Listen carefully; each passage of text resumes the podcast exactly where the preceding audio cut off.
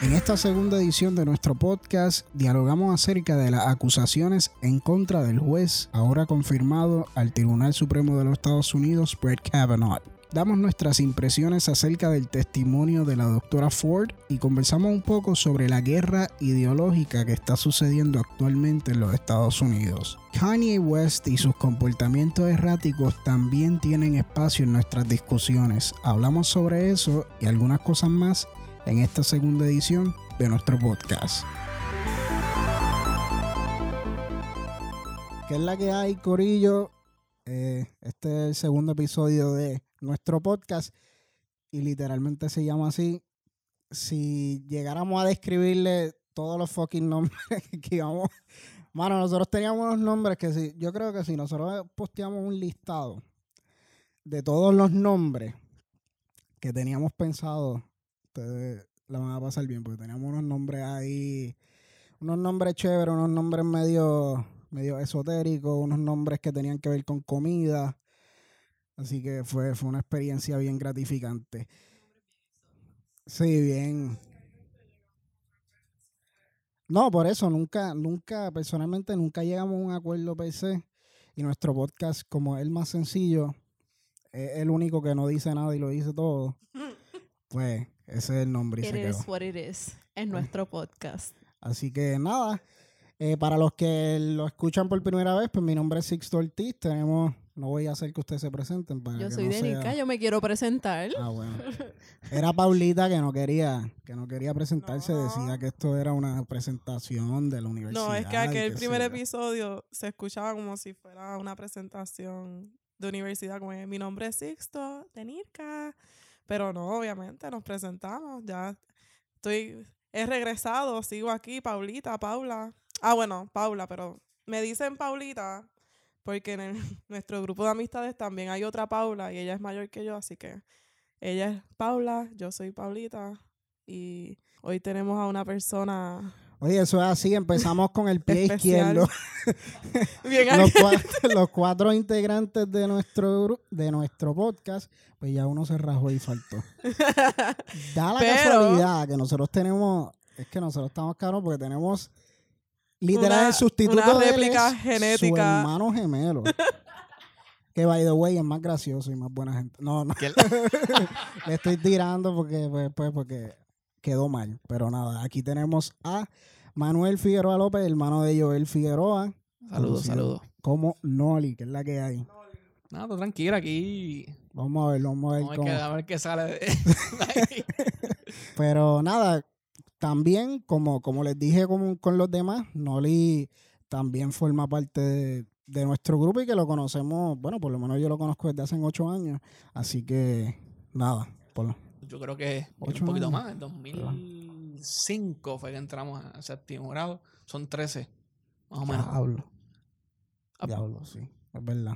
Así que estamos, Sí. estamos viejos. Oye, y algo que quiero decir, que esto sí, que no se me escape. eh, gracias a todas las personas que escucharon. yo pensaba que nada más iba a escuchar mami, yo jodiendo con que fuera mami, y literalmente la única que no escuchó fue mami. mami todavía, mami todavía no, no ha escuchado el podcast, pero, pero gracias. Eh, quizás para otras personas no son números súper buenos, pero para nosotros, mano, 80 plays en un solo, en un solo host está súper brutal porque yo pensaba que nada más, quizás de esos 80, 78 fueron míos, pero por lo menos los dos. No, pero de verdad, muchas gracias y gracias a todas las personas que nos dieron críticas constructivas, los que les gustó. De verdad que muchas gracias. Así que nada, no sé qué ustedes quieran decir de- sobre No, yo me siento realmente sorprendida y agradecida de los buenos reviews que, que recibimos, este, porque también, al igual que tú, eso fue un pequeño experimento que hicimos. Dijimos, vamos a hacerlo, llevamos mucho tiempo hablando de ello y si no lo intentamos, pues nunca vamos a saber qué es lo que surge. Y, y surgió algo bien chulo que me gustó y que me alegra mucho que otras personas pues hayan podido disfrutar de ello. Así que espero que sigan escuchando y pues obviamente si estás escuchando esto es porque te gustó. Así que nada, este sigan escuchando que muchas cositas chéveres vienen por ahí. No, y también sobre los temas que, que tuvimos, que eran bastante serios y Sí, tam- También- sí. Tampoco no piensen que es que vamos a estar hablando de racismo aquí todo el tiempo. Toda, no, y después toda esa sección de la lingüística y Sí, so, sí. Por lo menos hoy no vamos a hablar de lingüística, hoy No, vamos a no hablar de leyes. Sí, porque Joel no está, así que... Pero tenemos a sus doppelganger. Sí, pero yo creo que si mencionamos ser focalizado tres veces, aparece por ahí. Es como, es que él no quiso venir hoy, eh. es como Candyman. ¿eh? Lo mencionas tres veces, pero sí. Bueno, vamos a empezar así de, de, de manera orgánica. Yo creo que lo más que está pues, sonando por ahí, precisamente hoy, cuando estamos grabando, pues eh, escogieron a. a- Confirmaron. Confirmaron, que esa es la palabra, gracias. A eh, Kavanaugh. a Kavanaugh. A Brett Kavanaugh, el, el, el, Brett Kavanaugh. el juez Brett Kavanaugh, que para que sea juez del Tribunal Supremo de los Estados Unidos. Una verdadera tragedia. Así que quisiera saber qué opinan. Bueno, ya más o menos saben por dónde va la línea de... ya con, con esa oración ya saben por dónde va la Ustedes línea saben que de- yo no voy a estar de acuerdo con esa confirmación. Aparte de, ¿verdad? Todas las alegaciones que han surgido en su contra de eh, agresiones sexuales y su, su poco control con el alcohol, este, su manera de expresarse durante estas vistas, pues dejó mucho que decir. Eh, y en realidad, pues no me parece una persona apta para tener una de las posiciones más altas en Estados Unidos como un juez del, del Supremo. Este, es una persona que realmente no es imparcial, es una persona que tiene un sesgo marcado de pues, ultraconservador y republicano y pro-Trump. Este, y pues eso deja mucho que decir sobre cómo se va a estar dando ahora las decisiones importantes en, en el, en el foro más grande eh, o más alto de justicia en los Estados Unidos. Así que, pues es bien preocupante, especialmente, por lo menos para mí, una de mis preocupaciones principales es eh, que él es un swing vote, ¿verdad? Él ahora realmente lo que va a hacer es que se va a convertir mucho más conservador este foro. Y pues yo sé que es cuestión de tiempo para que eh, se tome la decisión de quitarnos derechos a las mujeres y a comunidades desventajadas que por los últimos años hemos ganado varios, eh, varios de- que se reconozcan varios de nuestros derechos y, y pues uno de los más preocupantes para mí es que creo que es inminente que se nos quite a las mujeres el derecho al aborto eh, porque pues este estos conservadores piensan que las mujeres tener derecho al aborto es un es una de las peores cosas y pues obviamente yo no estoy de acuerdo con eso. Entiendo que las mujeres tenemos que tener y todas las personas con útero debemos de tener derecho a decidir lo que pasa con nuestros cuerpos. Así que pues realmente me preocupa bastante. Pero pues ustedes sigan comentando. Yo concurro este, bastante con lo que estabas diciendo, Denilka.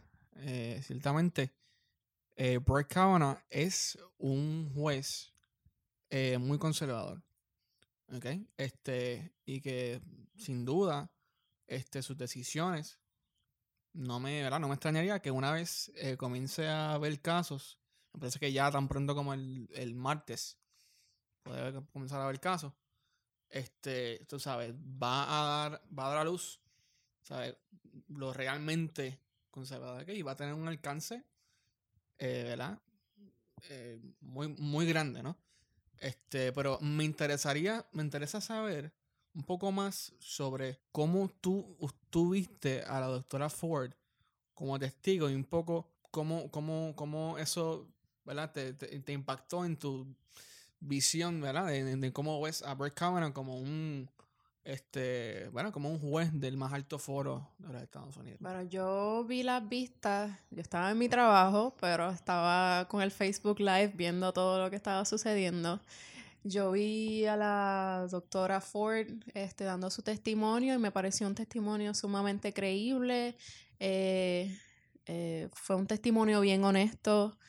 Eh, ella relató lo que fue su experiencia eh, siendo una mu- muchacha de high school en un party en el que Brett Kavanaugh y este otro, este otro tipo que no recuerdo el nombre. El señor Judge.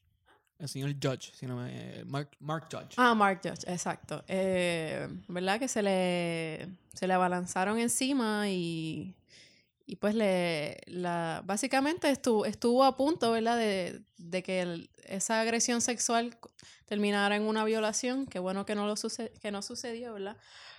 Pero para mí, el hecho de que ella estuviera ahí, ¿verdad? Eso fue un evento televisado que lo vio básicamente todas partes del mundo. Este, pero ella tuvo la valentía de pararse ahí luego de todas las amenazas que ella ha recibido, todo lo horrible que ella tuvo que haberla estado, ha estado pasando por haber ¿verdad? Ella lo dijo eh, que era su, su, su civic duty. Ella pensaba que era su, su deber ciudadana, de, como ciudadana de los Estados Unidos de hablar y contar una experiencia que le sucedió con esta persona que va a tener ahora este poder tan grande en la nación donde viven, ¿verdad? Eh, y es algo que refleja su carácter. Eh, y entiendo que ese testimonio significó tanto para tantas personas y para tantas mujeres que han sobrevivido eh, agresiones sexuales que muchas, muchas mujeres callan por todo lo que se vive luego de tú hacer público esa, ¿verdad? Cuando tú hablas sobre lo sucedido, porque muchas mujeres o no les creen, como es el caso de la doctora Ford, mucha gente que no le, no le cree, dicen que es una oportunista, que, ¿verdad? Dentro de todo esto se ha dicho que es un, un political hit. Eh, eso es algo que podemos hablar más adelante. Eh, pero, ¿verdad? Ella sí se paró y dijo su verdad y dijo lo que sucedió y eso es algo bien admirable y que le dio mucha, eh, como digo, podri- le, le le dio la... empoderó quizás a otras mujeres a hacer lo mismo porque le dio la plataforma, le, di- le, le dijo, mira, esta mujer se paró contra todo esto que tiene detrás, porque obviamente este, todo esto de esta, todo lo que está detrás de ella y de esa confirmación es mucho, mucho poder, muchos power plays, mucha gente que quiere, ¿verdad?, hacer cosas para su propio beneficio. Pero ella cumplió con, con su civic duty. Y ella, como Anita Hill, son dos mujeres que cuya valentía ha, ha dado paso a que más personas se empoderen y no callen lo que es, es sufrir un, sexual, sexual violence. Así que Eh, a mí me parece que también la doctora Ford fue una testigo muy, eh, muy creíble. Este, su, ¿verdad? Cómo se expresaba. Tenía, eh, parecía tener bastante paz, ¿no? A pesar de que no es una persona que se eh, presentaba de ordinario ante los medios, no es una persona como Brett Kavanaugh, no es como los senadores que están frente a cámaras y están, ¿sabes? Ellos están interrogando, son unas preguntas muy difíciles y algunas un poco tontas, como, bueno, ¿cómo usted se recuerda? ¿Cómo podemos saber que usted no se recuerda? Y ella, siendo una, si no me equivoco, una doctora en, en, En filoso- en psicología, psicología. o yo no sé, dijo, bueno, pues, este, y le explicó lo... ella- eh, a mí me encantó esa explicación de ella so- sobre el hipotálamo y, la, y, y cómo tú guardas las memorias. Eso fue como que, you cannot fuck with me. Porque yo Exacto, soy es como, una, ¿sabes? Es I'm a como- brain scientist. Precisamente, o sea que le- ella, ¿sabes? Se puso en una posición que, ¿sabes? Se to- ¿sabes? Ciertamente eh, se vio muy crédula y muy apta para eh, responder las preguntas. Este, un poco respondiendo a lo del civic duty y el, el power play, como tú dices, el, exacto, el, el hit político y un poco siendo abogado del diablo. Y también lo que estaban diciendo los, algunos senadores republicanos, que es que eh, algunos senadores demócratas tenían conocimiento de las alegaciones, eh, de las acusaciones, debo decir, de este, las- la doctora Ford y tenían documentos y tenían, ¿verdad? A su disposición eso, pero que no fue hasta se estaba eh, moviendo el proceso que entonces decidieron, ¿verdad? Dar ese, esa información adelante.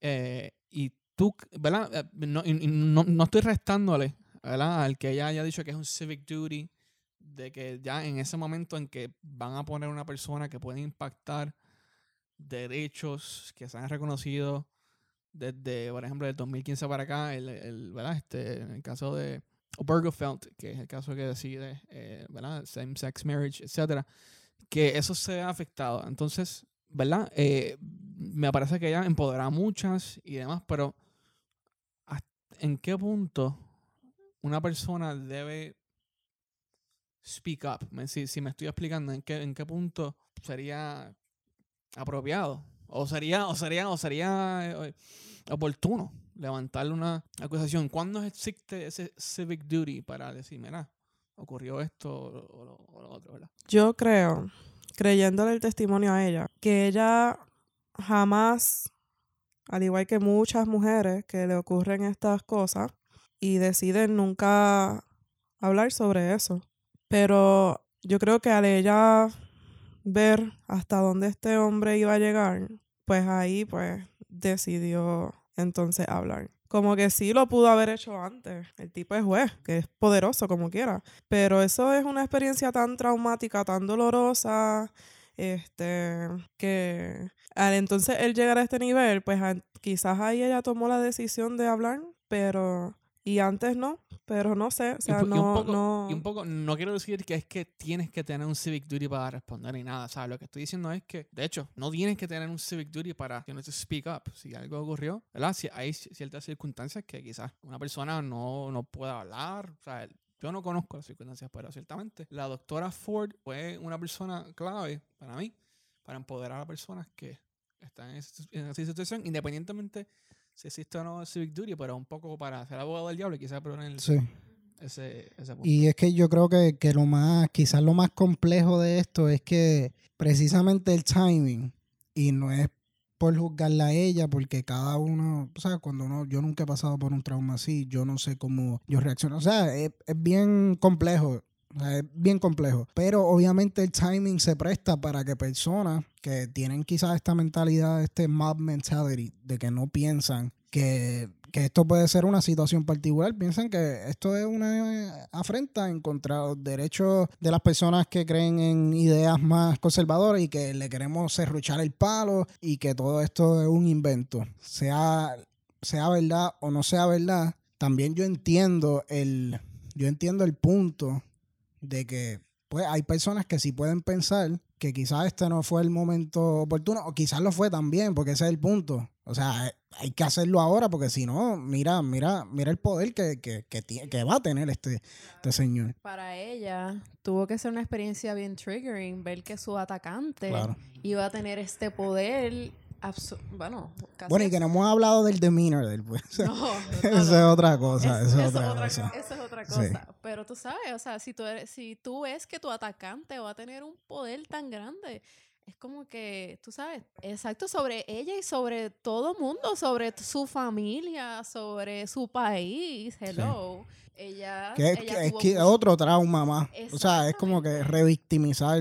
Exactamente, y, y realmente, este, obviamente hay muchas críticas a cómo se dio este proceso, porque pues una de las cosas que decían es ¿por qué esperó tanto? Tú no le puedes decir eso a una persona que ha, que ha vivido este tipo de experiencia, porque ese tipo de experiencia, nada más el contarlo a otra persona puede revivir el trauma. Y hay personas que prefieren vivir su vida sabiendo que vivieron eso, pero eso que quedó en el pasado. Obviamente, ese tipo de, de situación tiene unas repercusiones para tu vida y para tu cómo tú manejas tu- tus emociones o, ¿verdad? Diferentes implicaciones para diferentes personas. Pero, pues, lo- los republicanos, e inclusive Kavanaugh, cuando empezó su, su exposición, dijo que esto era un political hit, ¿verdad? Porque este, los demócratas, los demócratas, pues, sabían, o sea, ella de, tan pronto vio que él estaba en el shortlist, ella se comunicó con su, creo que fue con su congresista, y les dejó saber y pues ellos no hicieron nada, ella no hizo nada hasta que ya él estaba ya este, nominado. Que obviamente está mal. Pero pues este la, la- los politicians al final juegan un juego político sucio y utilizan lo que tienen a su alcance cuando les conviene. Y dentro de todo esto, obviamente, la doctora Ford hizo su civic duty en compartir lo que ella, lo que ella vivió. Pero pues tampoco se puede sacar, y, no, esto no hace que su testimonio sea menos válido. Pero obviamente esto es política. Y la política hay muchas cosas detrás de ella. Para unos, para, o sea, para unas personas que ella diera su testimonio, era un, fue un power play también, es lo que quiero decir. Este, yo personalmente creo en el testimonio de ella, pero obviamente, pues es algo bien difícil de probar. A mí tengo un familiar que él rápido me salió innocent until proven guilty, como que sigue siendo inocente hasta que sea culpable lo cual es cierto. Y yo le creo a ella, pero quizás esto realmente no sucedió. Uno no sabe. Eh, pero ese hombre, yo al ver esa, esa vista pública, es como que, que, que es, eh, wow. Aunque ese tipo no sea lo que no ocurrió nada de eso y él sea una persona totalmente que no ha hecho nada de lo que le están acusando. ¡Qué diantre!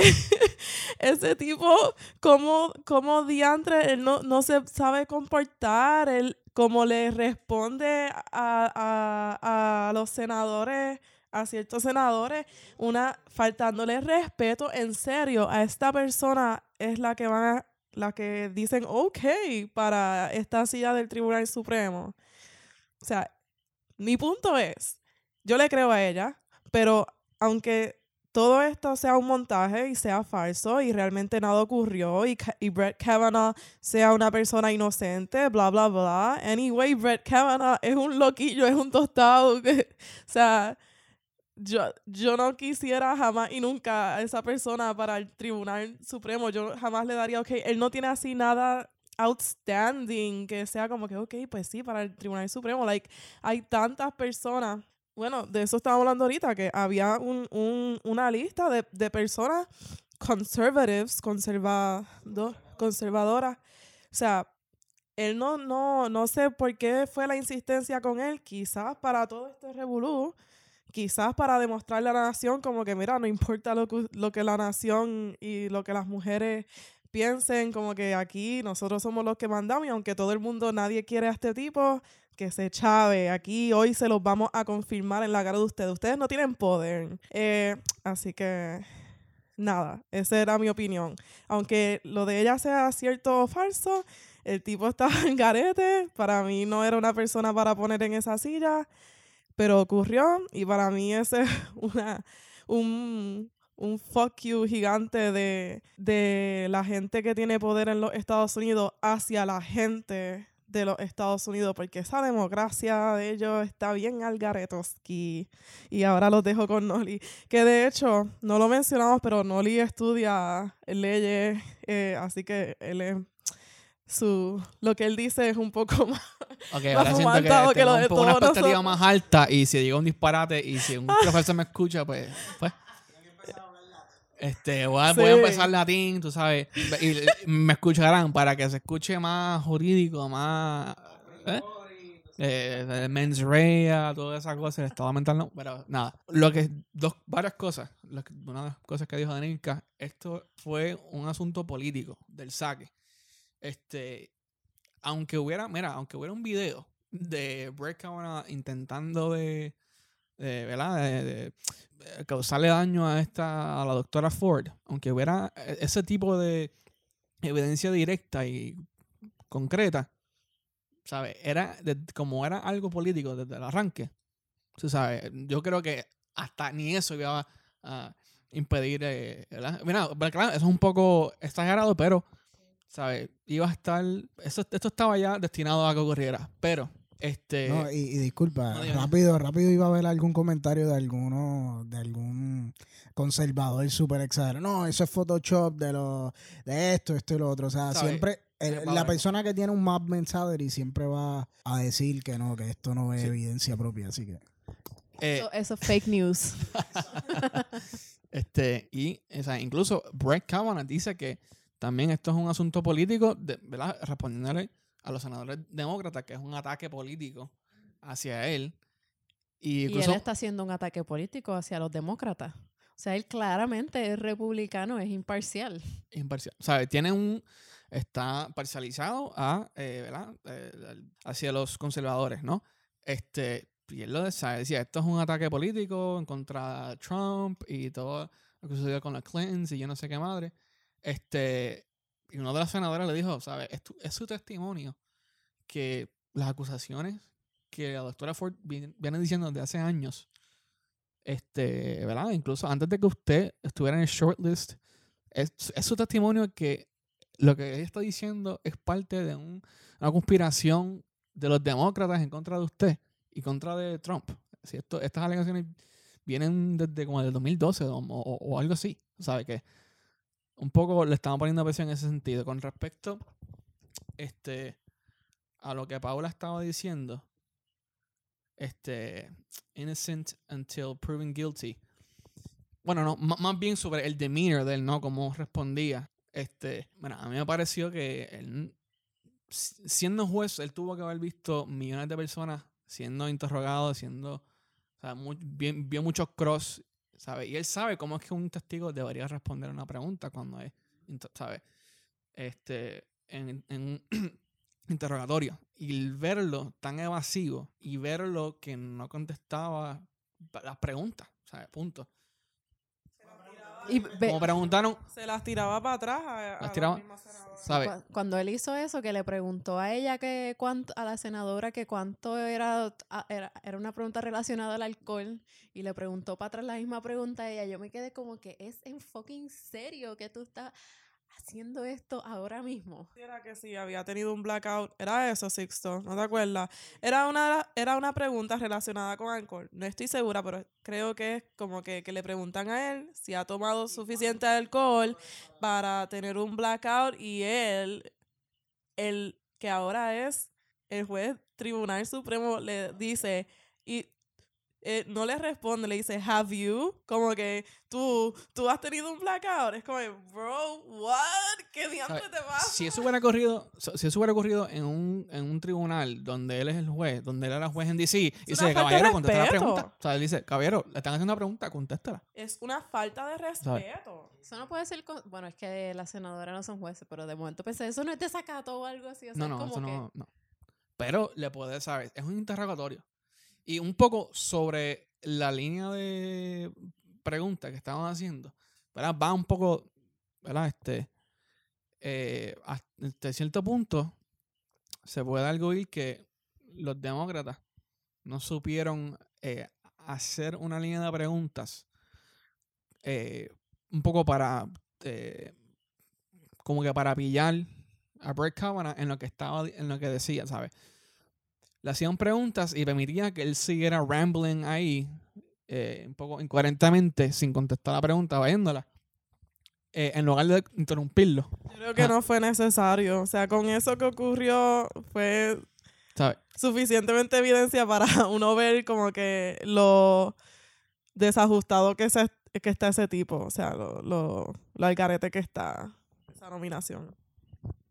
Sí, y con todo y eso no fue suficiente. O sea, toda esa demostración de la, el carácter no apto para tener esa silla, eso no, eso no le importó a los republicanos. Ellos ya sabían, ellos desde el principio sabían que lo iban a confirmar y no importaba qué se diera en esas vistas, eh, ellos iban a votar a favor de él. O sea, eso fue un, on display y también la investigación del FBI, eso fue por puro show, eso fue nada más por, por, por complacer, pero esa investigación estuvo súper limitada, realmente los senadores no tuvieron este acceso a, a casi ningún tipo de información, así que todo esto fue un, un show mediático básicamente. ¿sabes? Tanto así que este, me parece que cerca del 90% de los documentos eh, que componían básicamente eh, el récord este, de esta persona, de Brett Kavanaugh, no se le dio, ¿verdad? No se le dio a, eh, los senadores demócratas. Y ellos estaban exigiendo. Incluso el senador Cory Booker decía, mira, si tú vas a una entrevista de trabajo con 10% de tu resumen, con mayor probabilidad, no te van a, no te van a atender. ¿Sabes? ¿Cómo es posible que una persona que va al foro más alto de la nación va a ir con básicamente 10% de los documentos, ¿verdad? De su trabajo, de su vida. ¿Sabes? Y, y con respecto a, a la- a las investigaciones, incluso, ¿sabes? Fue un show totalmente.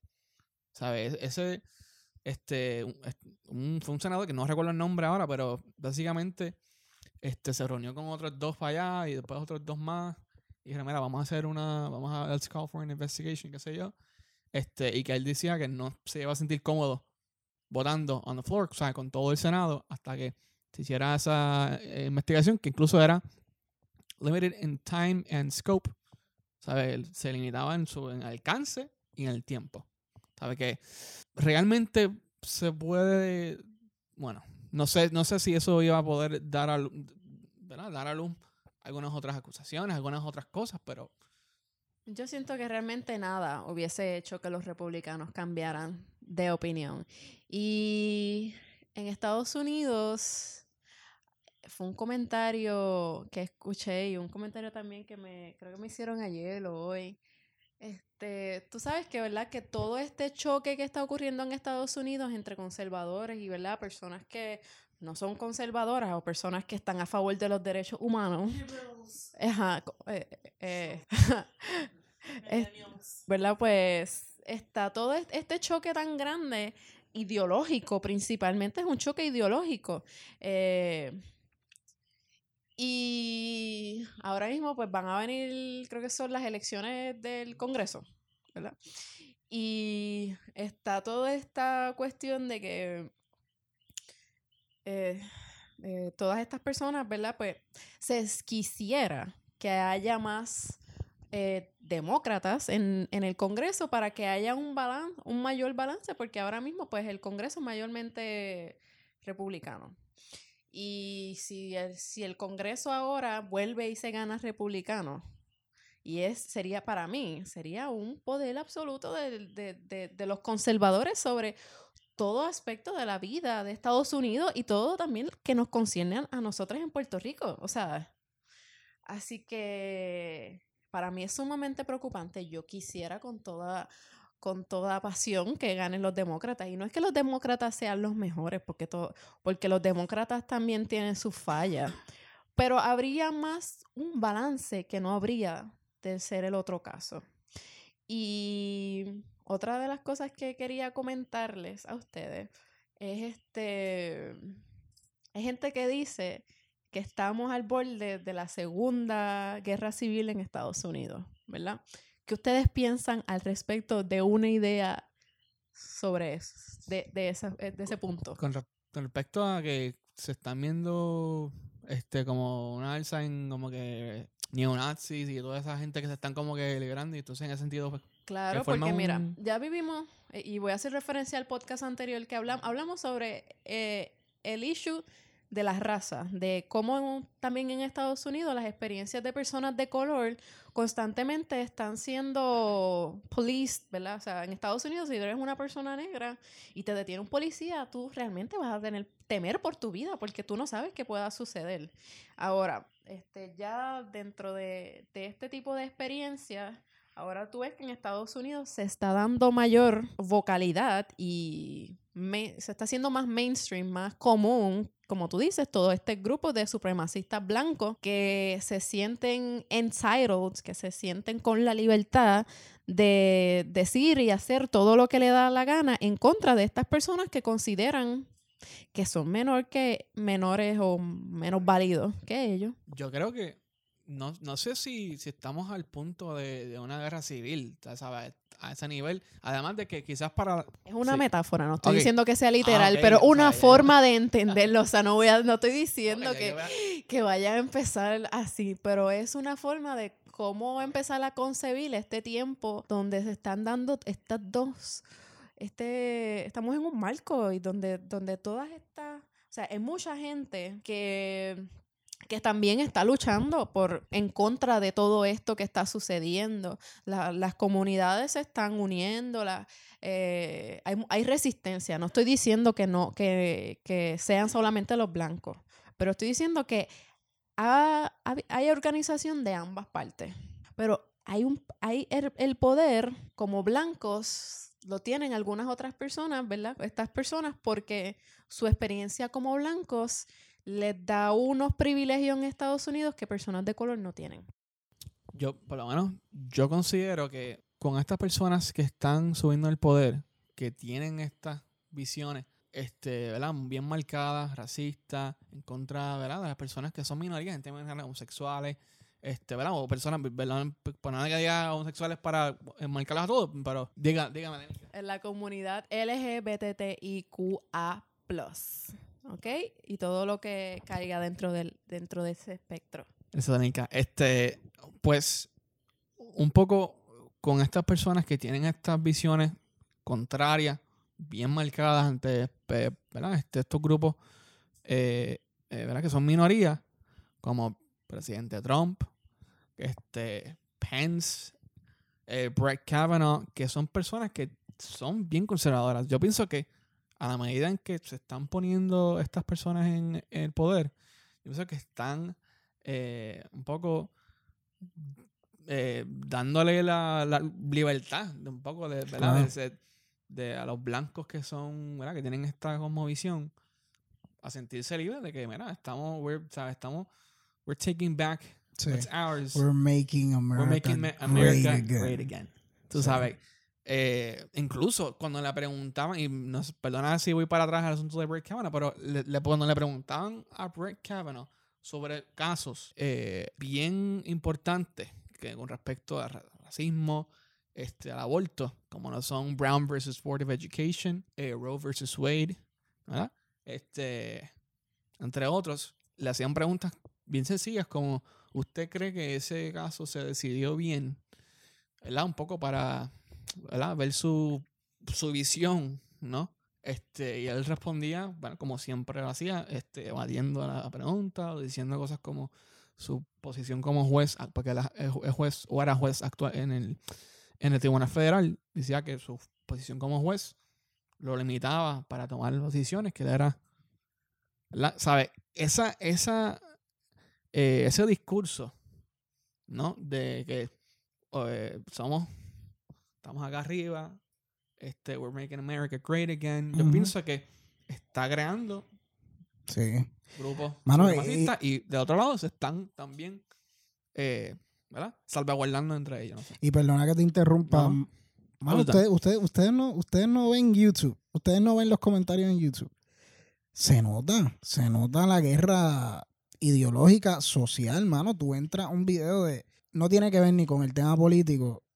Y ahí, y ahí, mano, comentarios no, no tiene que ver ni con racistas, más bien cosas conservadoras, cosas liberales. pues, Tú sabes, todos los epítetos que le ponen a los, entre comillas, social justice warriors y todo. O hay, hay una guerra y, y- y obviamente no es una guerra con armas y ojalá que nunca suceda. Pero es una guerra ideológica y el problema de los ideales es que son tan fuertes y son tan, pues pueden, pueden volverse algo tan apasionado que pudiera llegar a eso. Y más aún cuando tú estás atentando en contra de, de los derechos, de los derechos civiles, de los derechos de las personas, pues ahí va a haber un punto en donde va a decir, no, pues aquí vamos a cruzar la línea y esto va a ser un- una guerra per se. No sé, yo por lo menos personalmente, y eso, nosotros no vivimos en Estados Unidos, nosotros estamos, o sea, y con todo eso podemos percibir la, la división que hay. Imagínate una persona que está viviendo en Estados Unidos, específicamente una persona que está viviendo en estados del sur, por ejemplo, que quizás puede notar, no es que el racismo no, no, no ha dejado de existir, pero quizás como que la, la, el knob como que se ha, se, se ha intensificado un poco. Así que nada, de verdad que es bien preocupante y no me gusta, bueno, sí, es importante. dijimos que no vamos a hablar de, por eso, por eso mismo, de- como de que... racismo siempre, pero bueno, aquí estamos Coño, hablando de racismo, mano, pero. Pero yo creo No, que es esto es, que- algo que siempre vamos a terminar. O sea, si las cosas no cambian de la noche a la mañana, yo creo que esto es algo que vamos a seguir discutiendo. Están relacionadas, están relacionadas, pero yo, yo, yo quería, y no, no sé si estaban un poco volver a lo del juez Kavanaugh, que es que de verdad que me... I'm shooketh. I'm shooketh, ¿ok? Este... Pero un poco de las, este asunto de innocent until proven guilty. Que yo quisiera, yo quisiera saber un poco más cuál es su. Me gustaría, ¿verdad? Denica y Paula, ustedes están un poquito más eh, adentradas en todo esto, ¿verdad? Eh, que, me, que me explique, que me explique. Bueno, yo no, yo no sé, pero. Nada, que me, que me comentes un poco más acerca que Do you really think he did it? Basado en su demeanor, basado en su. cómo se expresaba. ¿tú, Sí, yo creo que él lo hizo. Y no, y la doctora Ford no es la única mujer que ha come forward, que ha hablado sobre esto. Hay otra mujer que se llama Sara Ramírez, si no me equivoco. Y creo que otra más que han hablado de cómo esta persona consistentemente abusando del alcohol ha abusado de su poder.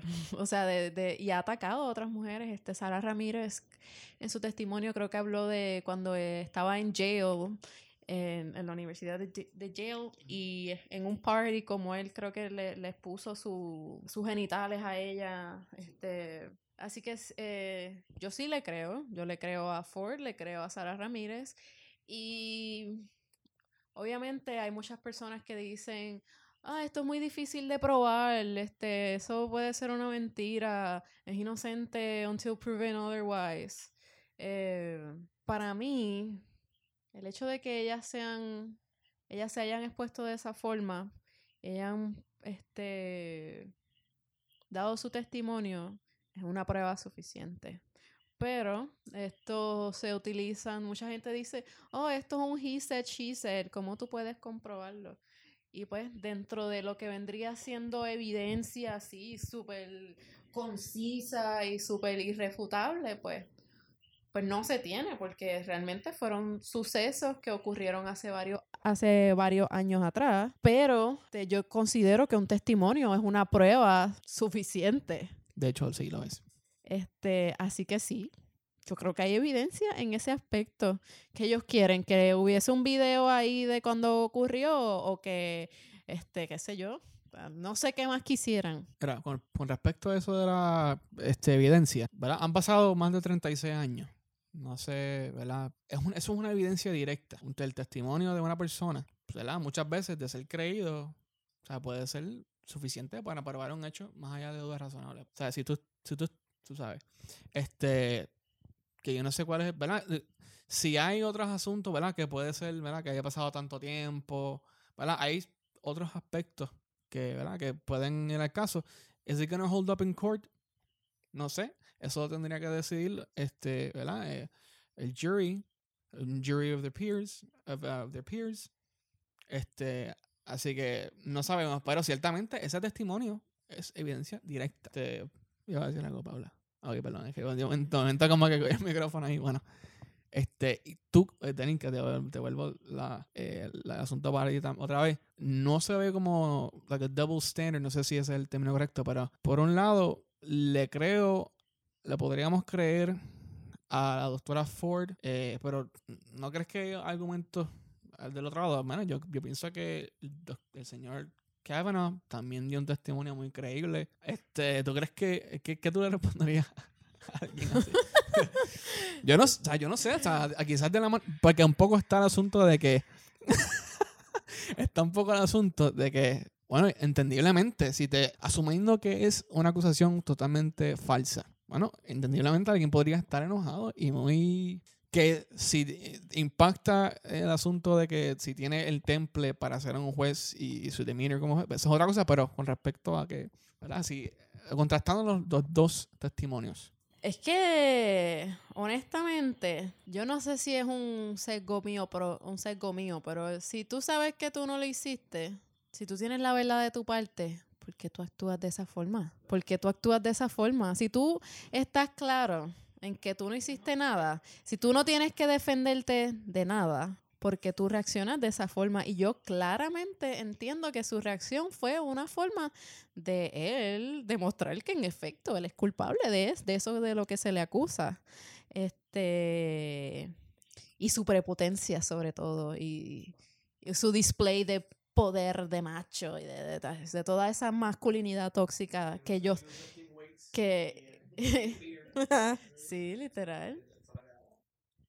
Eh, nada, no, yo como ya yo lo había mencionado más este ahorita aquí, que yo le creo a ella, aunque no sea cierto, eh, porque es difícil probarlo, eh, la forma de, de él presentarse en ese foro fue, fue bien al garete.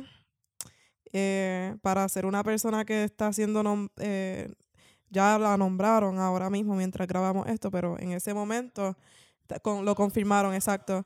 Eh, pero en ese momento era una persona nominada para, para la silla del Supremo, del Tribunal Supremo.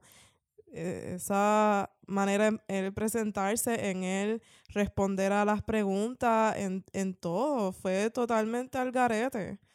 Eh, así que yo, no se sabe, quizás él es inocente, Lo dudo. pero lo, lo dudo, yo le creo a ella, pero pues quizás él es inocente, pero el tipo está bien al garete. Eh, para mí todo esto fue un circo, o sea, para mí todo esto fue un circo del gobierno para como que demostrarle a la gente que la gente como que no tiene poder. Claramente hay una nación unida de gente gritando que no quieren a este tipo, que aunque este tipo sea inocente, el tipo está al garete anyway. Y esto fue una escupida de la, en la cara a la gente de parte del gobierno, como que mira, aquí no importa lo que ustedes eh, quieran, piensen, eh, nosotros tomamos las decisiones aunque a ustedes no les gusten. Ahora chúpense a este tipo por el resto de su vida hasta que se quede muerto ahí con una cerveza en la mano o hasta que si le da la gana de retirarse, lo cual lo dudo, pero, pero sí, ya. De hecho, sí, es un lifetime appointment. Eso, Sí. es, eso es vitalicio. Este, y para mí perpetúa la América de Trump, ¿sabes? El Estados Unidos, ¿sabes? Esa como visión, ¿sabes? Retrógrada y, y- Mira, de verdad que... Mira, anyways, es un poco para contrastar lo que el asunto, ¿verdad? De la posición en que él está con otra posición, ¿verdad? Para los que no sepan, como hay probabilidad, no saben, eh, ustedes, yo soy background investigator, significa que yo investigo eh, a las personas que están solicitando trabajos para el gobierno federal. Esto puede ser, qué sé yo, trabajo para FEMA, este, el DEA, lo que fuera. Yo les investigo y hago, Todo ese asunto. Este, para un trabajo que, por ejemplo, un trabajo como Intelligence Analyst o algo así, o un trabajo con el DEA, un trabajo sensitivo. Si tú tienes algo mínimo, ¿sabes? Una, una tontería, eso te puede costar el, el trabajo, ¿sabes? Tú, tú tienes una... Y tu demeanor durante la entrevista, yo como investigador la tengo que documentar. Y yo literalmente, en mis informes, in- escribo, el sujeto se le hizo esta pregunta, se demostró XYZ, evadió las preguntas, no quiso contestarlas.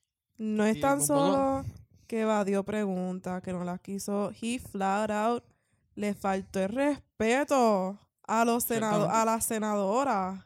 Como que no es que pues el tipo es un conocedor de, de todos estos procesos y de las leyes y supo evadir las preguntas. No Como cuanto. que te daba respuestas ambiguas que no te contestaban nada, como son los políticos. El tipo, flat out, le faltaba el respeto a la gente allí, a los senadores. Es como que una cosa increíble. Es, in- es increíble, honestamente. Es como que A esto eso- es un circo. Eso fue lo más que me impactó a mí, la manera en que él respondía. ¿sabes? Y en ese sentido, por eso es que traigo al- a colación eh, lo- mi trabajo con, con- con el appointment del señor Cámara, porque algo tan mínimo así te podría, cos- te podría costar un trabajo de menos envergadura. Claro. Y de menos, ¿sabes? Y estamos hablando que una acusación bien seria y de muchas personas testificando de que él era un tomador, este, que se tornaba agresivo, que era, tú sabes, bien Ese tipo de testimonio para cualquier otro trabajo te podría descalificar. Sí. Como investigador me consta eso, ¿sabes? Y entonces ver a una persona Sí. que tiene un chorro de... No, y que las alegaciones, porque no es como que le- no es las preguntas que quizás tú, tú haces, que mira, oye, tú tienes como, hay- aquí me parece que hay una cuenta atrasada de tal cosa. Usted, ¿O no? Oh, pero tú nunca has tenido una cuenta atrasada. O, es o sea, que él te conteste, y tú, pero ¿y tú nunca has tenido una cuenta atrasada? Pues tú- Exacto. O todo- sea, a mí me, a mí me ha todos- pasado, todos hemos ¿sabes? A mí me ha tenido. pasado, yo... o sea, Sí. Yo entrevistando a alguien, o sea, y tenía personas que los acusan de este, violencia doméstica, que lo han arrestado, tú sabes. Ujú. Y les pregunto, mira, este, o sea, sucedió esto, mira, sí, ocurrió esto. Y si ellos, si ellos me responden a mí de esa manera, Sí. ¿sabes? Yo, pues está bien, ¿sabes? Demuestro que no se estaba a disposición para responder y con mayor probabilidad no dar el trabajo. ¿ves? Y en cambio, tenemos a una persona que va a estar en el más alto foro de, ¿verdad? De, de- de todo el país y ante estos testimonios de los roommates de, de su, la universidad, de mucha gente que dice, mira, este tipo es, bast- es bastante cuestionable, era inteligente todo, pero eh, Sí. su comportamiento es bastante cuestionable. Yo, Y- sí, y un poco para, yo creo que la razón por la cual lo pusieron a él, y bueno, es que para mí es evidente, es que tiene una visión, este, ¿verdad? Bastante eh, expansiva o a favor eh, de los poderes ejecutivos. Tenemos a Trump, que es una persona al garete, que tiene un montón de investigaciones y demás. Una persona como Brett Kavanaugh, que tiene una visión así, que, fíjate, vamos a dejar al presidente que haga lo que le da la gana. Pues, ciertamente, pues, es una persona a quien vamos a querer ahí y lo vamos a poner a todas, o sea, independientemente de lo que haya hecho, lo vamos a poner ahí y no nos importa lo que la gente diga y los testimonios convincentes y contundentes de las personas. Sí, no, eh, es preocupante, de verdad. Y yo creo que sí, de- para mí de todo, el demeanor de él, eso, aunque quizás sea inocente, vamos a suponer que el demeanor nada más te hace pensar que ahí hay algo, ahí hay algo mal. Ahí hay algo mal y, y coño, tú sabiendo que tú eres un juez, por lo menos tienes que comportarte, mi hermano, porque está, está siendo juzgado ante the Court of Public Opinion también, aunque no, no le importa, porque yo creo que precisamente, yo creo que Trump, yo no sé si uno se pone con estas teorías de conspiración, yo creo que Trump decía, si nosotros podemos voltear este libreto como algo político, va a haber un montón de gente conservadores que, que van a apoyarlo, porque dicen, no, están afrentando con, contra contra los derechos míos, contra las ideas que yo encuentro que son voltear toda esa discusión a, algo a algo netamente político. No sé, creo que es sumamente lamentable y no sé si Paula quiere. Yo creo que me voy por esa línea de, de como que conspiración, porque a mí todo esto lo que me ha... Yo no soy una experta en estos temas, pero yo lo que siento, por lo que he visto, por lo que he leído, eh, es que todo esto es un circo, es un montaje, que la gente que verdaderamente tiene poder en Estados Unidos, nosotros ni sabemos ni quién es. Mira a Trump. Trump fue una persona que también tenía sus, sus casos de, de um, acoso sexual y todas estas cosas. Bueno, el video. y el tipo, like, Bueno, tú- sabes lo que es con un jodido presidente. Diga esa pende- llevamos todo este tiempo hablando sobre este tipo, que es sobre el, el, el trabajo, the job, es la silla de la Corte Suprema y no hemos hablado de Trump, que es como que the job, el trabajo. Y el tipo lo con nada más también tenía pues su los, los casos, pero pues como sabemos cómo es él, las cosas que dice, mira, claramente Trump no está corriendo eh, Mira, el puesto de, para mí, el puesto, siento que el FBI me va a buscar y me va a pegar un tiro. Yo creo que este va a ser nuestro último. El Illuminati. Este, si, si, si, si yo muero esta no vamos a tener un semana. público conservador. Mala mía, todos los conservadores, pero yo creo que no. Joel, de este, lo que te salvaste. eh, si yo muero misteriosamente esta semana por las cosas que voy a decir, pues Hay un sniper por ahí. No. Me va a llegar un, un texto de- del FBI como de shut Mira up. que, que ya, que ya saben nuestro, ya saben nuestro número. Ya Claro. La parte conspiracionista mía, cuando vio ese mensaje del Trump, yo dije, se jodió, ahora, ahora este se tiene acceso a mi teléfono. Y una parte de mí también pensó que dijo, wow, y si esto fue un mensaje que envió, pero y si esto tiene un worm y ya esto tiene acceso a todo lo que hay en mi teléfono. Yo creo que ellos tienen en- acceso a todo lo de nosotros. Bueno, Yo eso creo sí, que es como que es ilusorio pensar que, que el FBI y la NSA no tienen acceso, porque claramente yo creo que sí. Yo creo que ellos no están escuchando, o sea, que nos escuchan todo el tiempo, toda esta cuestión del Siri. Pues yo, en mi vida personal, yo en mi computadora le pongo el, El tape en la tape- cámara. El tape a la camarita. O sea, usted ve mi compu siempre tiene eso. Yo, no es que sea, no es paranoia pensarlo, o sea, es una cuestión Yo creo de que, seguridad. que es real. Yo creo que.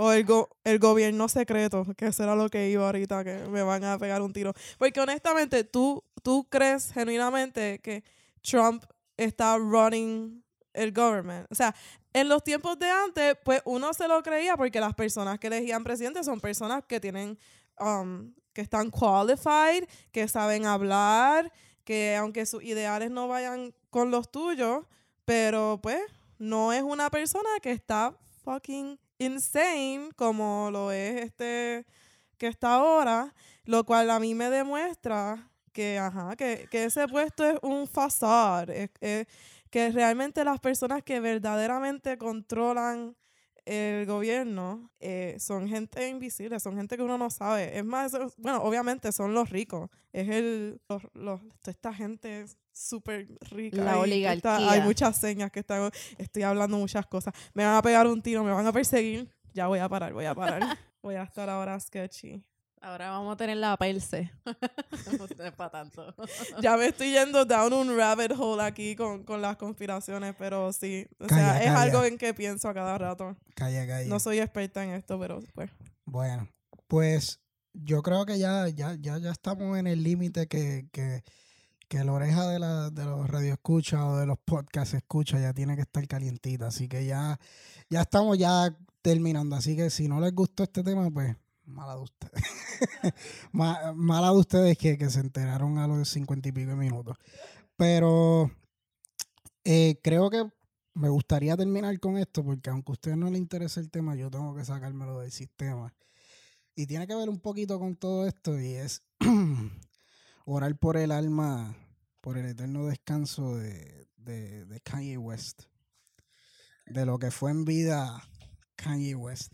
Y yo me lo tengo que sacar del sistema porque el que me conoce sabe que yo he sido, no sé si soy todavía, pero he sido súper fanático de, de Kanye West desde sus comienzos.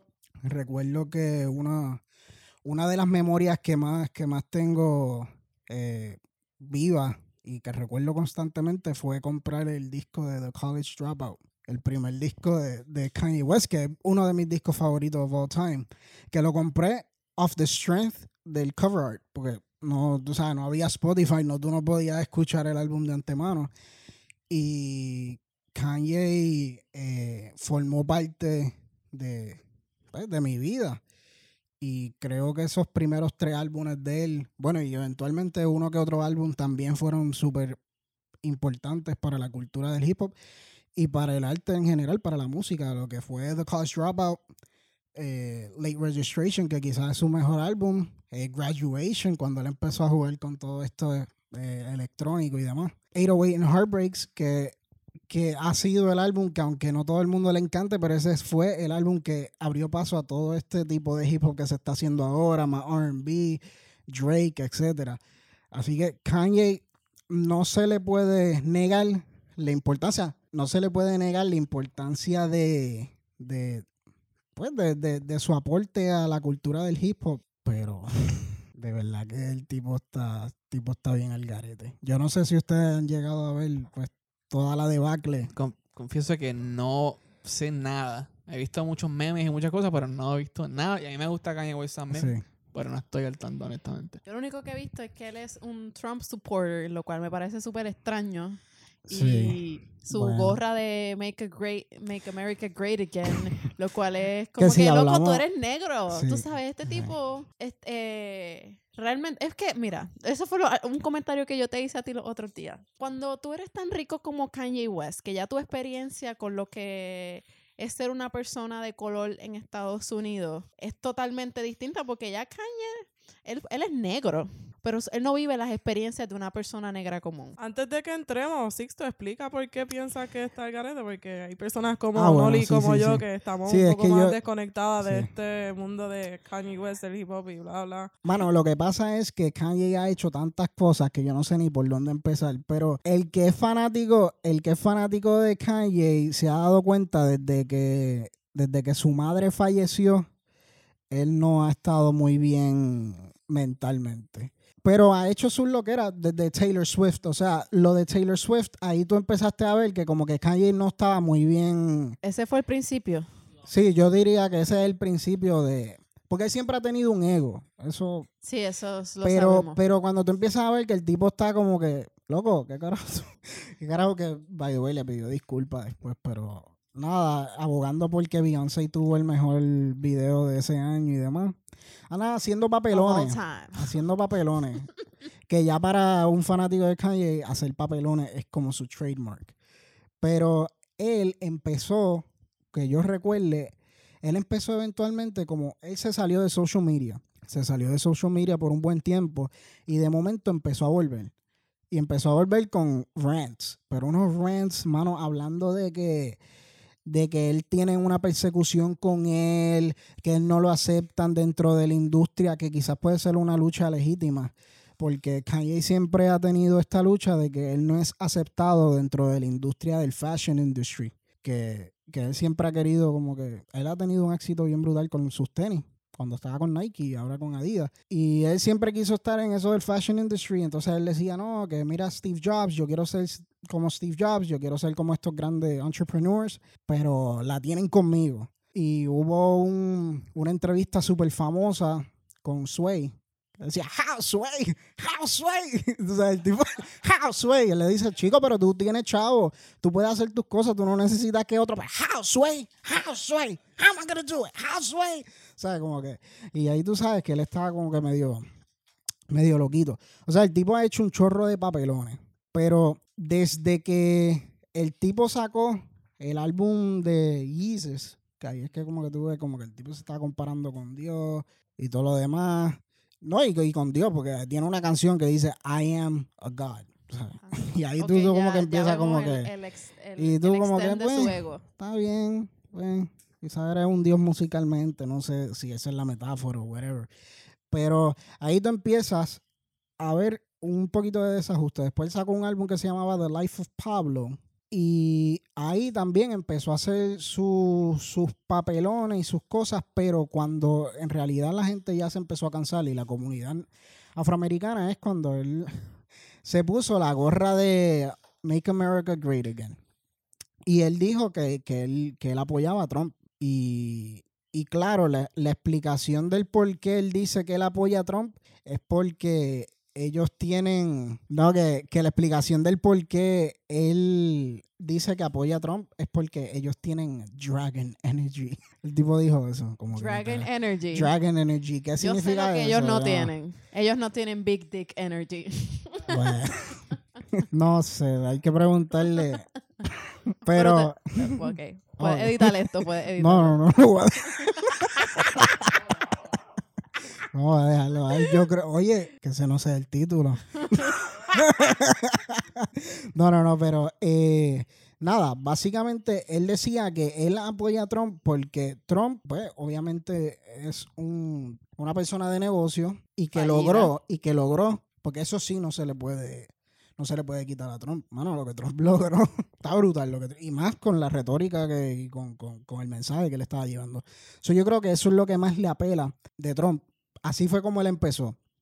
Después, eventualmente, él te decía que Make America Great y todo el mundo le cuestionaba y las personas de la comunidad negra decían, ¿qué significa great? ¿Cuándo Estados Unidos fue great para nosotros? Exacto. Y entonces él dice, no, pero que no, no lo puedes tomar así, que... Y yo creo que la discusión más grande que Kanye está tratando de hacer es que las personas eh, piensen por sí mismos y que no se dejen llevar por esta estructura de que si tú eres izquierdista, tú más o menos tienes que tener estos marcos, estar a favor de, del aborto, estar, no sé, tú sabes, todos estos marcos que entre comillas uno debe.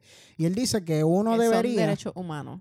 Exacto. Pero tú sabes que son los estereotipos de que, ok, si tú eres de derecha, pues tú, eh, tú sabes, la- el estereo. Si tienes este, una ideología este, liberal o izquierdista acerca de la economía, pues también tendrías que tenerla acerca de otros temas, como aborto, lo que fuera, en ese sentido. Yo creo que lo dice. Exacto, y que, tú sabes que nosotros somos seres humanos que podemos pensar, no nos tenemos que dejar llevar por un libreto. Y en eso es cierto. pero, pero las discusiones que hace, entonces, el tipo se contradice un montón.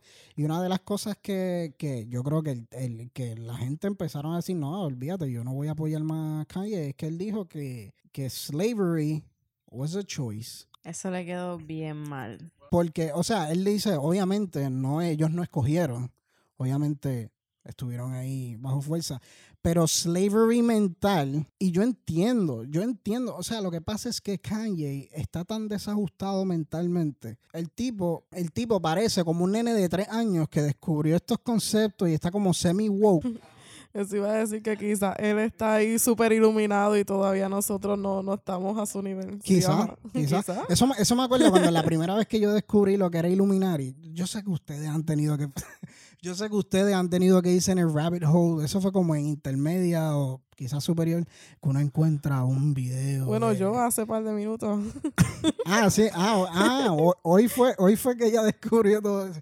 Nah. Pero, pero no, que sí, te decía que la muerte de Michael Jackson fue parte de, de los Freemasons y que los No. Freemasons le, le ¿Tú no has visto lo de Avril. Lavigne? Dicen que Avril Lavigne, Avril Lavigne, yo le digo Avril, eh, April, Avril es una V. Esa era la cantante que era, que era lo de Avril Lavigne dicen que ella realmente está muerta y que la persona que es Avril Lavigne ahora es un clone, un, un lo que pasa es que dicen que supuestamente ella murió en el peak de su career, algo así, y pues para no, como todo esto es un negocio, yo no sé qué diantre, pues consiguieron un, un clone y, y pues, ajá, pero hay un rabbit hole gigante, no, hay un, un black hole. El que está haciendo los presupuestos del budget para el Luminary, como que no, no sé si está haciendo su trabajo bien, escogerla a ella de todas las... Pero, Bueno, ella es una de, de muchos, como que. Clone. The world needs a clone of Avril Lavigne. We cannot, as the Illuminati, we can't Bueno, no, o stop sea, having Avril Lavigne. digo No yo de, de todos estos esquemas que, que hay. No, en serio, mira, la trafi- el tráfico humano. O sea, yo, yo, espérate que vamos a... Conspiracy Theory Corner. No, en serio, mira, yo estaba hablando con, e, en el trabajo, ¿ok? Esto es con mis coworkers, con doñitas. Estábamos hablando de- del tráfico humano. Y yo como que, si ustedes no creen que la gente como que súper, súper rica le guste co- le guste comer hum- humanos, carne humana. Y toda esta gente, o sea, como esto es un, un, un delicacy que obviamente no es para the super rich. Y que toda esta gente que desaparecen, los, los, los, los niños o la- las personas, no sé, pues que los, los cogen no únicamente por el tráfico, Diablo, Paulita, sabes. pero también para eso, no, no sé, pensé en eso, pero como que hay tantos esquemas así oscuros que uno no sabe y no se pone a pensar y como que también eso del el cloning, tú dijiste que como que por qué Avril Lavigne de todo el mundo, pero fue como un caso de que ella Bueno, quizás quizá- en el momento que, que estaba ganándose más chavo, o sea, que para la compañía estaba produciendo, supuestamente se murió y pues consiguieron a esta otra persona. Obviamente yo, yo no yo no creo eso, pero yo sí lo, lo- creo. Quizás, eh, quizás sí ocurrió, yo no sé, pero es, eso búscalo en Google para que tú veas un chorro de gente piensa que, Yo jamás que hubiese imaginado que... mucha gente piensa ella. que Avril Lavigne is dead. A cada rato a mí me sale eso como que Avril Lavigne is dead. Yo he escuchado de, de Paul McCartney. Paul McCartney sí, y pues como los virus son como que algo... Pero de ella, Sí, checate a ver. que, que- es que las conspiraciones... Yo no me acuerdo, yo me Skater acuerdo Boy. de ella, pero no me acuerdo de las canciones. She was a skater. No, he was a skater boy. She said, see you later, boy. Eh, claramente no soy este fanático de Avril Lavigne, pero Ay, a mí me encantaba ella. Bueno, sabes que te puede encantar por muchos años porque tiene, tiene un clon ahí que... Pero... Un clon inmortal, ya vamos a ver. Pero, ok, bueno, en cuanto a Kanye West, Volviendo a. en verdad, en verdad yo no... sorry, mi gente, No, I'm no. sorry. Y yo, yo no, quizás lo parece por la forma en que yo hablo y eso, pero yo no uso ningún tipo de sustancia ni nada. Solo quiero aclararlo. su, su, sus intervenciones en el primer episodio y sus intervenciones en este hacen pensar lo contrario.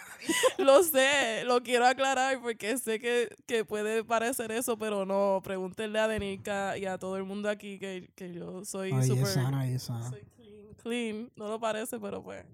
Paula es sana. Yo puedo este, Na- vouch for it.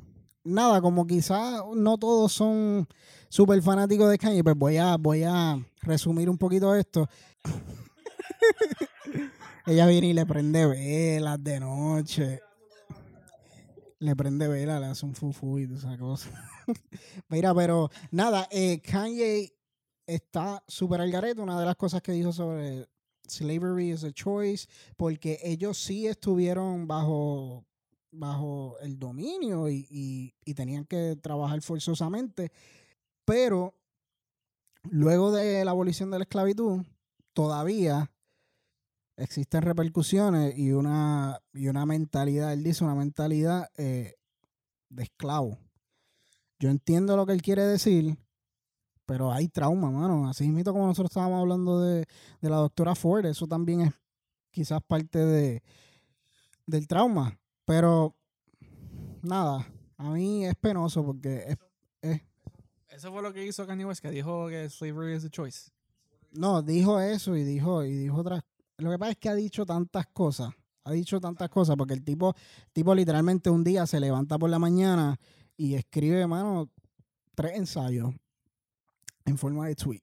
o sea, como que ahí, uno detrás del otro. O sea, que todos estos memes y toda esta discusión ha sido a causa de muchos tweets y muchas expresiones Sí, sí, de. Y, y tú sabes que lo, lo más penoso es que la mierda es que él está haciendo todo esto siempre cuando va a sacar un álbum. Y eso, y eso es lo que más a mí me, me, me preocupa, porque yo sé que quizás él está desajustado y lo está, o sea, él, él aceptó que, que él sufre de bipolaridad y otras cosas más.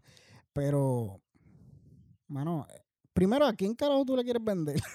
porque los de Trump, créeme que they- they're not gonna listen to the hippity hop hop, qué sé yo. Por más Trump. Y, y lo más que me molesta, y yo le dije a. eh, yo se lo envié a esta, esta, estas personas que no, lo más seguro no lo escucharon, porque yo me voy en un desahogo y envío unos voice de 8 minutos que ni mi madre escucha.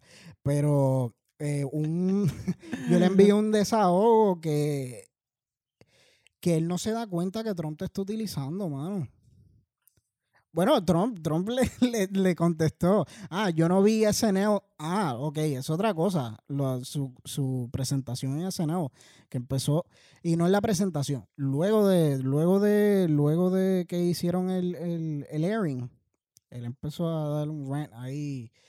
Pero Trump viene y escribe, ah, yo, yo no veo SNL, porque claro, SNL siempre le tira sus pollitas a Trump y pues él no ve ese programa. Pero él dijo, pero me enteré que Kanye West habló y qué, qué grande ese hombre y, y hay que apoyarlo. He's doing good job. Y, Tru- y Kanye retweets that. ¿Tú me entiendes? Como que, mano, tú no te das cuenta que este tipo te está utilizando a ti. Tú, tú estás bien, tú eres un free thinker o lo que quiera que tú quieras pensar que tú eres, pero he's using you, bro. Y al instante que ya tú no le seas útil, brother, te va a dar una patada en el fundillo y te va a dar cuenta por qué carajo Kaepernick está luchando, brother. Y este es el mismo tipo que dijo que George Bush no, no le importaba a la gente negra cuando Katrina. Y lo dijo en un, en un telemaratón. O sea, el tipo, no es que Kanye ha sido la persona más, quizás más políticamente social, no ha estado siempre activo en la comunidad negra, pero el tipo llevaba un mensaje, brother. Y el tipo fue un pionero de, de que en el hip hop no solamente se tiene que hablar de violencia y de gangster rap. Él, él hablaba de que él estaba en, el, en college and he was a college dropout. Tú sabes, él, él fue un pionero en llevar una voz y darle una voz a un ci- cierto tipo de minoría. Y de verdad que es bien lamentable. Es bien, es bien lamentable que, que una- figura tan importante, porque si Calle muere hoy mismo, su legado no hay quien pueda borrarlo. Pero cada vez que él hace estas mierdas, cada vez más hay una mancha dentro de su, de su gran legado. Y olvídate del legado. Mano, mentalmente el tipo, el tipo no está bien, mano. Cógete unas vacaciones, cierra las redes sociales, vete para el carajo. Mano, Kim Kardashian, yo no sé, yo no sé cómo ella puede aguantar ese tipo. Yo no sé si, yo, yo sé, yo, aparentemente ya no está en, a- de acuerdo con sus expresiones. Pero sabes lo que es tener un esposo así. De verdad que. Yo vi un yo creo que fue de Snoop Dogg, diciéndole que, que era un Tom o algo así. O no, o no sé si fue algo montado, pero como que me imaginé que tenía que ver algo con. ¿Verdad? Con que Sí. un poco apoyaba o, o se daba a entender que Sí. tenía la misma ideología que Trump o algo. Y algo ahora, y pues. ahora él quiere hacer una reunión con, con, con Kaepernick y Trump. Él está haciendo como que las conexiones. Ya Kaepernick dijo que no, que no, que no va a hacer ninguna cosa. Es que el tipo, te lo juro, el tipo es un nene chiquito. Como que es bien ingenuo. Quizá, quizá en realidad él piensa que esta es la manera en que él debe luchar, que esta es la manera en que... Pero mi hermano, esto, esto no se va a resolver así. Y por eso yo digo, estás cayendo en la trampa de, de- este señor. Eh, en verdad es bien lamentable. Yo sé que quizá, quizá a muchos de ustedes no le importe, pero yo tengo un luto y un dolor en mi alma porque de verdad que Kanye eh, fue un artista bien importante para mí. Y, y nada, y su música es su música y, y sus posturas como persona, pues, pues son, son otras.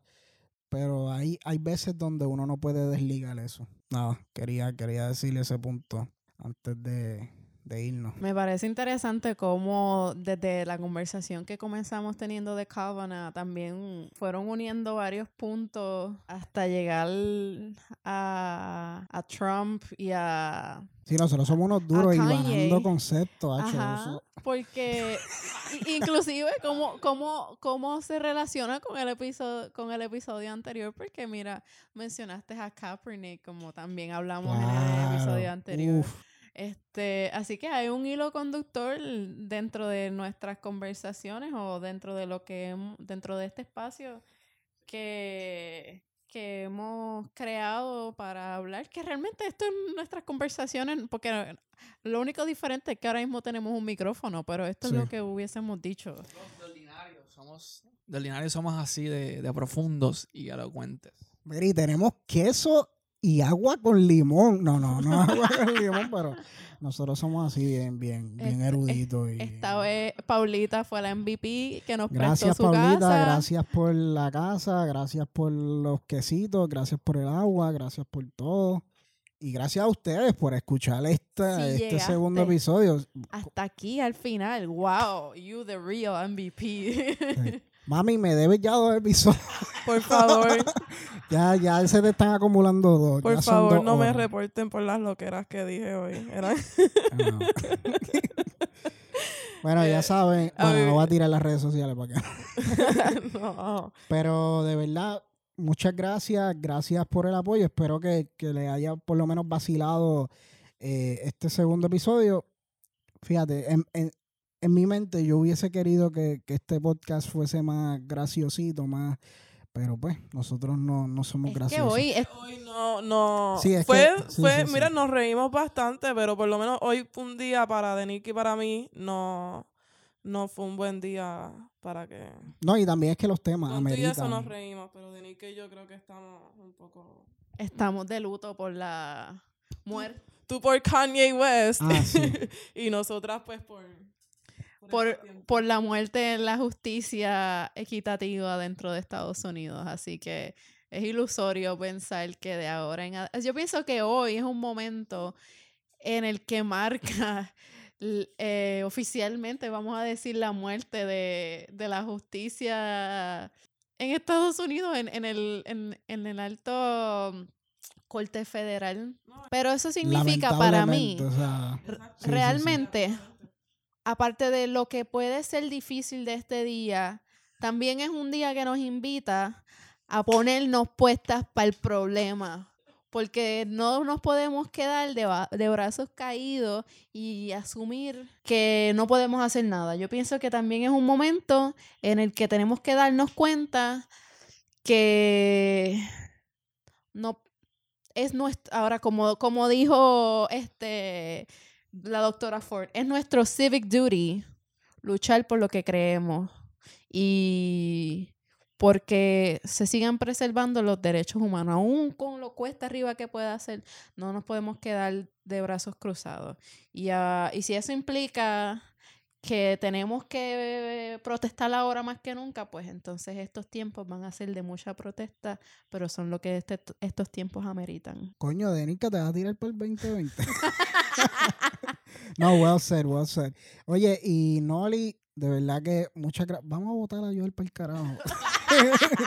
Noli, de verdad que muchas gracias. Gracias por, por estar aquí y formar parte de, este, este invento.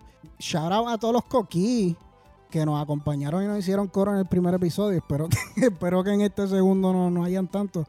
Pero gracias a todos los que escucharon. Saben que nos pueden escuchar a través de, de la aplicación, a través del host de Podbean y a través de iTunes y próximamente vamos a ver si, si Spotify nos acepta estos cuatro locos. Así que Noli, muchas gracias y nos vamos.